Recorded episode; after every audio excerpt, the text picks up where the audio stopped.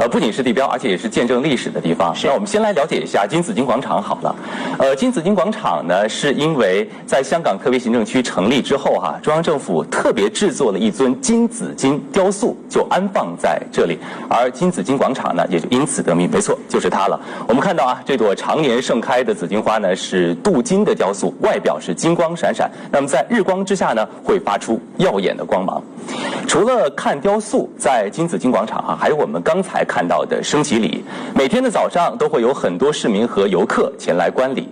那好，接下来我们再来了解一下今天庆祝大会和就职典礼将要举行的地方，也就是香港会展中心。它是位于香港的湾仔，就在金紫荆广场的旁边。外形远观哈，就像是一只展翅山海之间的海鸟。所以这样富有创意的设计呢，让它成为了维多利亚港地标性的建筑。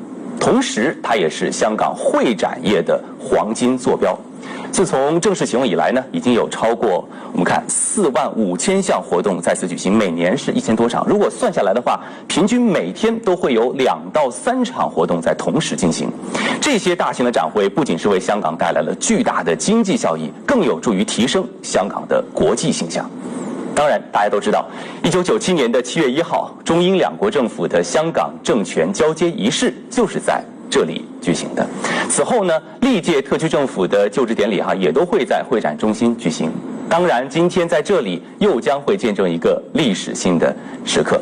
小唐，我记得在香港回归十五周年庆祝的时候，你在节目里面探访了很多香港的地方啊，当时肯定对会展中心也是印象特别深刻。